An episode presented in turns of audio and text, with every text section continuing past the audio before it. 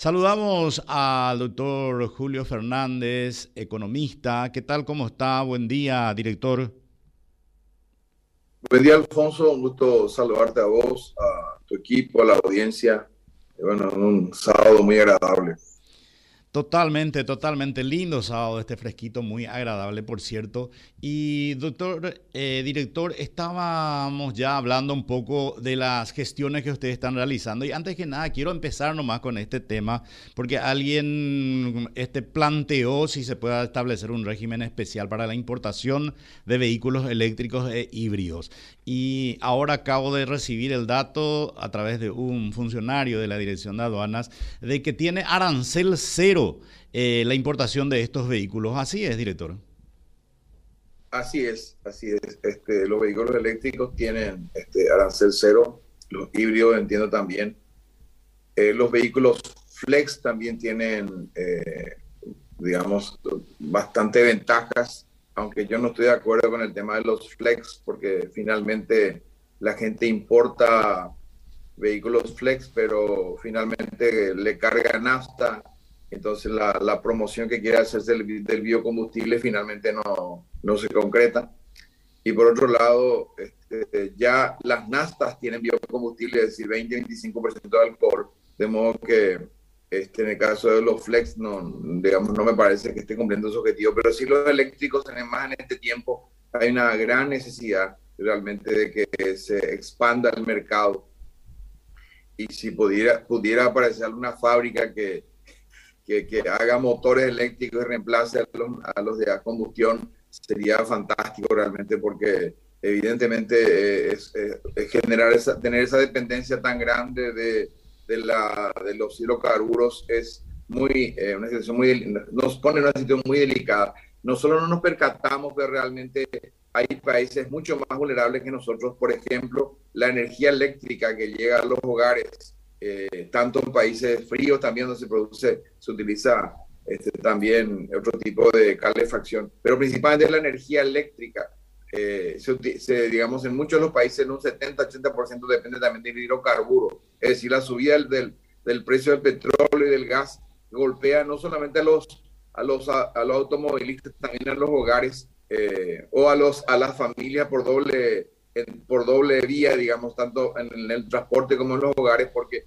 incluso países del primer mundo tienen gran parte de su matriz energética dependiente de hidrocarburos. Nosotros no nos percatamos, pero por ejemplo, eh, nuestra energía eléctrica sí viene de la hidroelectricidad o de la hidroeléctrica, entonces no sentimos tanto, sí lo sentimos en el mercado automotor. Director, decía que como objetivo yo creo que es muy ambicioso, por cierto, ¿verdad? Pero ojalá que pueda ser así, o por lo menos ensamblaje, ya que no se, eh, que si no se puede fabricar motores eh, a propulsión eléctrica en nuestro país, al menos que se ensamble en el Paraguay, ¿verdad? Y por el otro lado, eh, que se importe en mayor cantidad, nomás ya nos, este, nos daría una satisfacción muy grande en el sentido de que va a aumentar el parque automotor movido a electricidad hay una diferencia, una ventaja en los precios finales para que se pueda importar más vehículos eh, movidos a electricidad? Ah, eh, por lo que veo yo, los vehículos eh, que son, digamos, mucho más, digamos, útiles son principalmente de alta gama en este momento y en general los cero kilómetros son bastante todavía costosos, entonces creo que, la, digamos, por eso que no se está aprovechando tampoco el, el tema del de, arancel cero. Eh, pero digamos que esa, no, esa es una cuestión de tiempo. Creo que el mercado pronto eh, va a, abaratar costos también y van a aparecer marcas también que no son de alta gama que van a permitir eh, mayor cantidad de vehículos. le escuché el otro día decir al presidente de la ANDE que Paraguay tiene la capacidad de, de utilizar, o sea, tiene una capacidad instalada en este momento de 75 mil vehículos movidos a electricidad Obviamente como aduana nosotros vemos con preocupación porque eh, bien sabes que son 400 millones de dólares aproximadamente de recaudación por combustible, pero realmente el, el ahorro en salida de divisas este, realmente va a ser gigantesco por un lado y por otro lado también vamos a utilizar la energía, el excedente que tenemos y si la ANDE puede recaudar mucho más de lo que nosotros podemos recaudar, bueno, el país se beneficia. Ahora estamos teniendo una pequeña dificultad, se, fue el audio, pero de todas maneras, este, la, entendimos toda la primera parte de tu explicación, director. Ahora le, le consultaba. Eh, y el tema por el cual le llamamos, ¿verdad? Porque queríamos hablar de la recaudación. Justo el doctor César Barreto me estaba comentando que eh, estaba recibiendo los datos eh, sobre recaudación de la Dirección Nacional de Aduanas. Tuvo una incidencia, un impacto muy fuerte eh, los precios de combustibles en la recaudación. Sí, el impacto fue negativo en el sentido de que se importó mucho menos, se despachó menos en, digamos, en la aduana y realmente en el mes de marzo del año pasado nuestra recaudación fue de más de 33 millones de dólares solamente en combustible.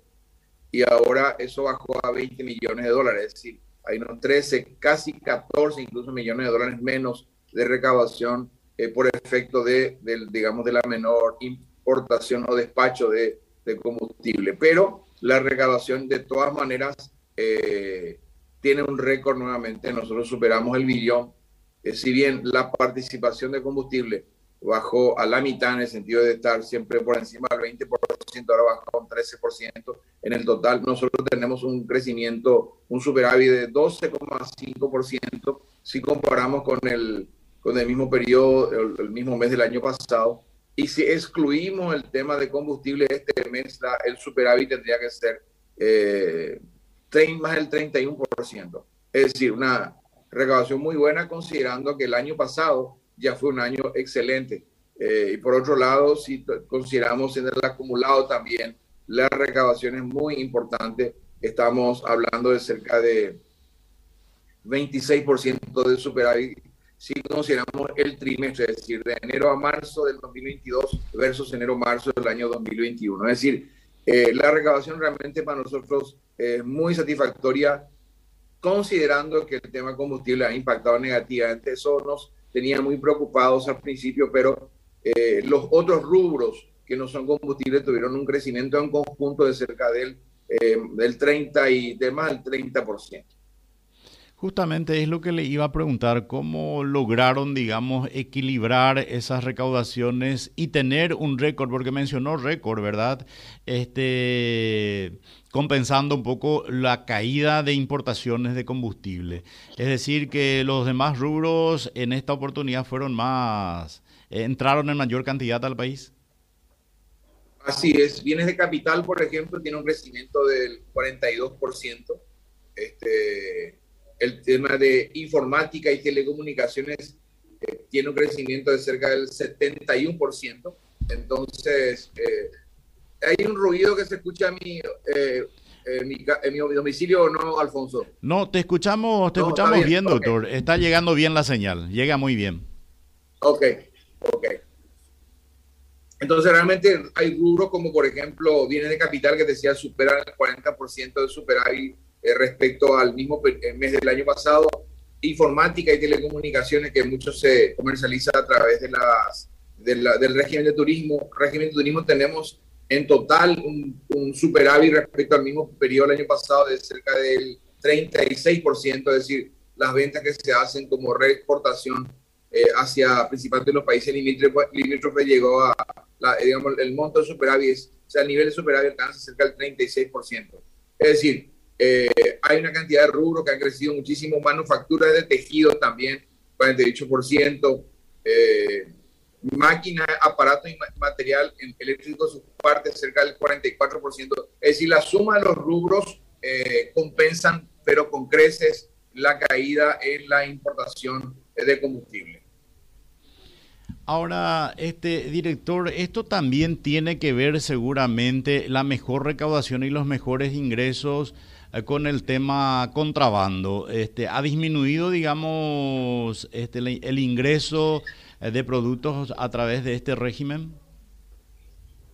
Sí, eh, efectivamente, el tema de lo que tiene que, el, tema vinculado con el, con el contrabando de frontera, digamos, de reexportaciones, y nosotros hemos corregido mucho, gracias a Dios, el tema de la importación principalmente de productos de alta gama que vienen de, Estados Unidos y que se revenden hacia Brasil, pero que pagan sus impuestos acá en Paraguay. Eso eh, se está, eh, digamos, la brecha entre lo que dice Estados Unidos que nos exporta versus lo que decimos nosotros que importamos. Esa brecha está prácticamente desaparecida. Ha sido una batalla muy grande. Por supuesto que cada tanto hay algún evento que se nos pasa, pero este, por, el, por el hecho de que hay muchas posibilidades de, de ingresos por algún sector vulnerable, pero eh, si uno hace la comparación de bilateral, digamos, Estados Unidos cuánto dice que nos vende versus Paraguay dice cuánto que compra, la diferencia prácticamente está desapareciendo o ha desaparecido.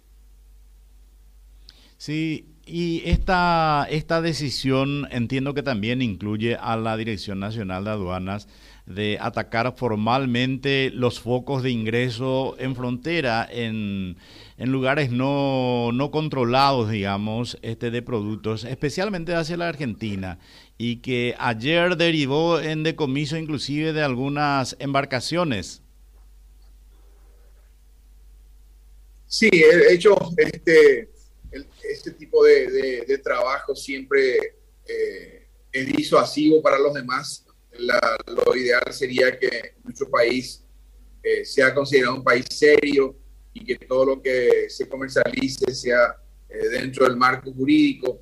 Eh, entonces, realmente la, la, brecha que hemos logrado disminuir de la, del comercio de electrónica e informática, eso ayuda muchísimo a la imagen internacional también, principalmente con Estados Unidos, por un lado. Por otro lado, eh, también hay que, tenemos que tener cuidado con estas cuestiones vinculadas con, con la, legislación. Hay una batalla muy fuerte de, empresarios de la frontera principalmente. Eh, lo digo con mucho respeto, pero están buscando ellos, eh, obviamente, mejorar su competitividad y están planteando un nuevo régimen de turismo. Entonces, nuestra preocupación mayor ahí es que en algún momento alguna aprobación en el Congreso termine generando ¿no? alguna sanción internacional. Entonces, eh, por eso que también interactuamos cuando hay este tipo de estudios en el Congreso, también damos nuestra opinión técnica. Y la, lo, la idea, lo ideal para nosotros es que efectivamente eh, todo sea formal. Eh, tenemos también un problema vinculado con lo que es la subvaloración, es decir, cuando se compran productos principalmente de Oriente, especialmente China continental, muchas veces las facturas no necesariamente son las reales y es difícil comprobar eh, si son o no reales. Entonces tenemos que establecer, establecemos unos mecanismos que nos ayudan a, corregir eso, a ajustar esos valores. Entonces, eh, realmente es una batalla permanente, pero eh, tenemos buenos resultados hace ya un buen tiempo que a pesar de la situación compleja del comercio exterior, a pesar de la dificultad con el tema de los fletes, a pesar de la dificultad que tuvimos y seguimos en algún sentido también eh, con el tema de la bajante del río, que ahora se está recuperando, en los problemas logísticos. Eh, a pesar de todo eso, la recaudación sigue creciendo y a pesar de la gran diferencia de precios que tenemos también en país con países vecinos. Entonces, eh, hoy hablamos de un cierre del mes de marzo con, una, con un ingreso superior al billón y realmente eso nos da mucha satisfacción porque nos, nos ayuda también a, a ayudar al fisco con la oxigenación eh, de las cuentas del Tesoro. Ahora, director, por último, ¿bajó el impuesto selectivo al combustible en un porcentaje? No sé qué porcentaje bajó y qué incidencia causó a la dirección de aduanas. Y realmente golpea porque además de que ya es un impuesto bajo, lamentablemente se, se instaló ante la sociedad que es un impuesto alto. Hoy en día es estaba en 680 guaraníes eh, de impuesto selectivo al consumo por litro del diésel tipo 3, que es el combustible más utilizado. Eso bajó a 430, es decir, con los precios actuales está por debajo del 6%, eh, el, digamos, el impuesto selectivo eh, al consumo. Y eso en un país donde la presión tributaria es muy baja. Uno mira, por ejemplo, España, que es uno de los países que tienen menos impuesto al combustible, y gran parte del combustible va del precio va a impuestos y aún las bajas que están ellos experimentando en materia de rebajas que están haciendo, igual superan ampliamente nuestra, nuestras tasas. Y son países que tienen presión, presión tributaria mucho más alta que nosotros. Paraguay como Estado necesita tener presencia y para eso necesita tener una presión tributaria eh, razonable. Entonces nosotros tenemos una, uno de los, una de las tasas más bajas del mundo, básicamente, porque en América Latina somos uno de los que tienen menos eh, presión tributaria. Y si consideramos el otro combustible, que es la nafta, eh, recordemos que tiene un 8% en este momento de impuesto selectivo, si bien teóricamente es más alto, pero en términos reales es más bajo porque el valor imponible que se considera es mucho más bajo. Es 8% si uno considera así como dice, como digamos, como eh, planteando el precio, pero considerando de que casi el 20 25% de la nafta tiene real alcohol y el alcohol tiene impuestos cero, realmente la, el impuesto selectivo al consumo llega a 6% también aproximadamente. Entonces, tanto el diésel 3 o tipo 3, que es el más consumido, más la nafta, realmente ya tienen un subsidio muy grande y este, considerando la tasa teórica, ahí ya hay una especie de eh, descuento de casi 100 millones de dólares año que tiene el país. Y ahora con este nuevo descuento nuevamente tiene un impacto importante en la recaudación. Entonces, realmente lo que se recauda en términos unitarios por litro es realmente muy bajo. Y si eso se llega a eliminar, no va a tener ninguna incidencia eh, para el consumidor, pero sí va a tener un fuerte impacto para el fisco. Eso implica impacto muy fuerte en la educación, la salud, la seguridad, etcétera, porque recordemos que aduana en este momento ya en marzo ya está aportando cerca del 47% de los recursos tributarios del país. Bueno, le agradezco, doctor eh, Julio Fernández, economista, director nacional de aduanas. Que tenga un buen fin de semana. Gracias, Alfonso, y un muy amable gracias por difundir estas noticias que son sumamente importantes para, para todo el país. Gracias, hasta luego. Julio Fernández, director nacional de aduanas.